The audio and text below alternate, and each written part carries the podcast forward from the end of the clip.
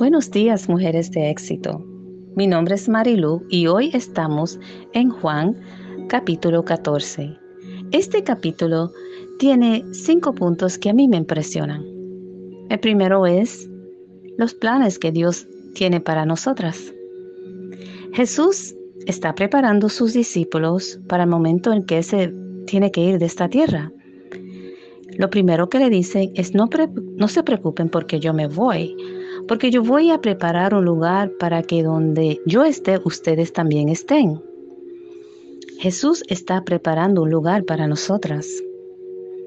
Jeremías 29:11 dice, yo sé los planes que tengo para ustedes, planes para su bien, no para su mal, a fin de darles un futuro lleno de esperanza.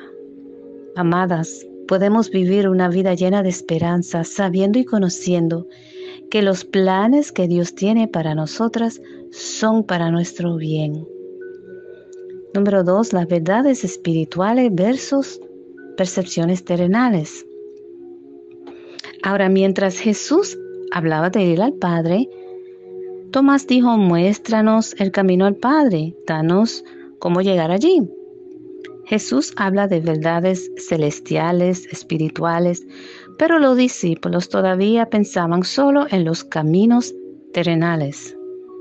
Amadas, debemos disciplinar nuestra mente para pensar en un nivel espiritual, para que podamos estar con Jesús y el Padre en sus propósitos. Jesús respondió y dijo, yo soy el camino al Padre, yo soy la verdad y la vida. No hay camino al Padre fuera de Jesús. No hay verdad fuera de Jesús. No hay vida fuera del creador de la vida. Él lo es todo.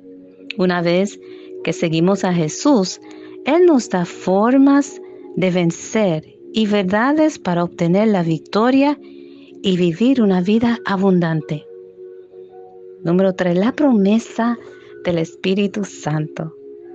Luego Jesús habla de nuestra gran promesa, la promesa del Espíritu Santo que Él enviará para que esté con nosotros siempre. Dios no deja a sus hijos huérfanos.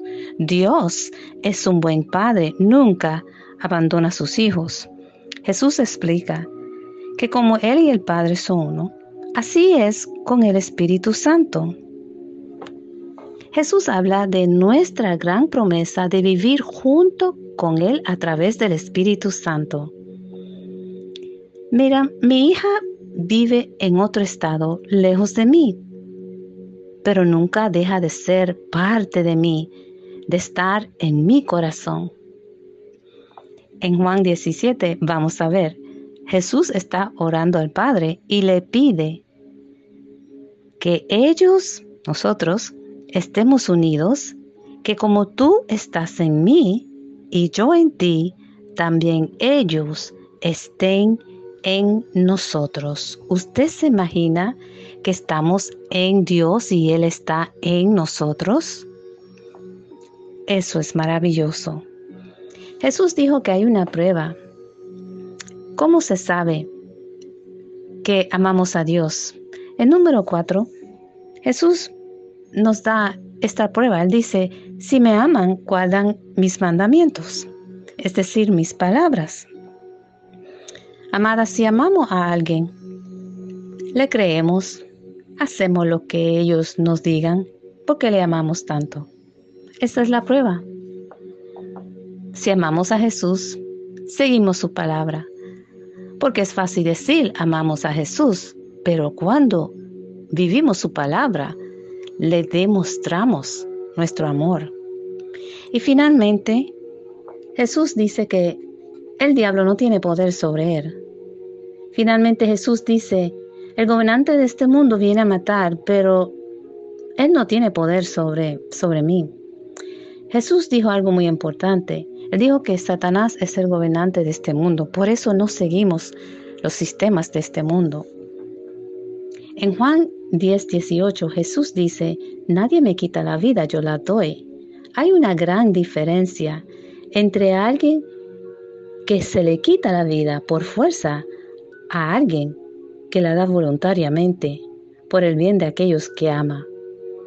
Mujeres de éxito, el diablo nunca pudo quitarle la vida a Jesús.